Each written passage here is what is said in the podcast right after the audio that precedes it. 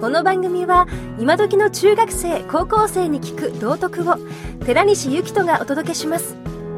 先生方お楽しみください。保護者の方もどうぞ。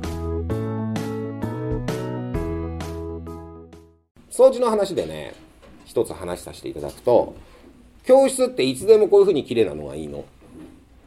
まあ当然まだほら教室の中で活動してないから教室綺麗じゃないですか。で教室いつでも綺麗なのがいいのね。教室の悪いパターンっていうのは掃除当番が掃除するんだからねゴミちょっとぐらい落ちてもいいんだよってみんなが思うとすんごい汚い教室になるのね。それでみんなが荷物置きっぱなしにして帰っちゃった日にはねゴミかカバンかいるものかいらないものか分かんないからそれ掃除できませんよね。でそんなになっちゃうと教室の中は最も汚い。まあ最悪ですよね。でみんなの意識が高ければ教室汚くならないのね。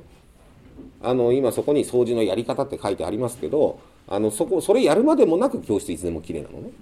で私はそれが望ましいと思っていてまあ皆さんにお願いしたいことはあのカバンは後ろかけてほしいのね。いいですか？であの放課後はカバンとか荷物はあの脇にかけないでください。全部後ろかけておいてください。だとすると掃除するにも掃除しやすいのね。だからまず掃除をしやすい環境を作りましょうっていうこととあのできるだけ自分の机の周りにゴミあったら拾って捨ててほしいのね。でねそれをねみんなが協力し合ってやってほしいかなっていうふうなのが私からのまあ思いであり願いです。この3月まで1年間私は中学2年生の担任だったんですね。でそのクラスでは1年間掃除しなかったんですね。1年間掃除当番いなかった。それは掃除する必要がないぐらいみんなが気遣って、えー、床のゴミ拾って捨ててくれたから。で、本当はそれが理想的。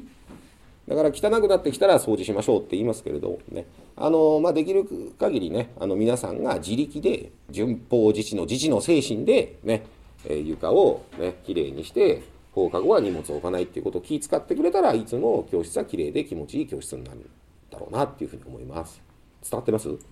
あの、ぜひそんなことをね、あの、目指してみてもいいと思います。